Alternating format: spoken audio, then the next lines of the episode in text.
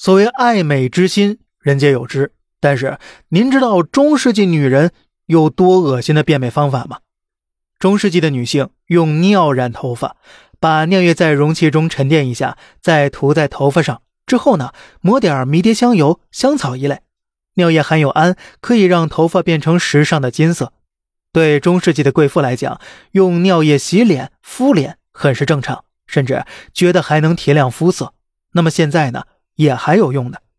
用尿液洗衣服，在西方风行了一千多年。攒一段时间发酵一下衣服，扔进去泡一泡，再脚踩搓一下，听起来很怪，但是去除油污的效果还是挺不错的。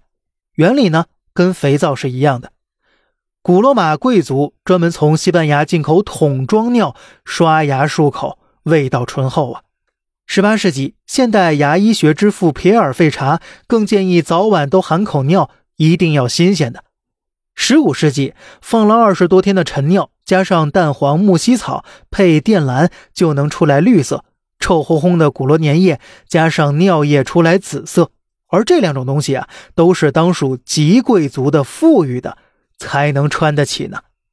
那么，您还知道什么奇葩的科普知识吗？不妨在评论区聊一聊啊。好了，这里是小胖侃大山，每天早上七点与您分享一些这世上发生的事儿。观点来自网络，咱们下期再见，拜拜。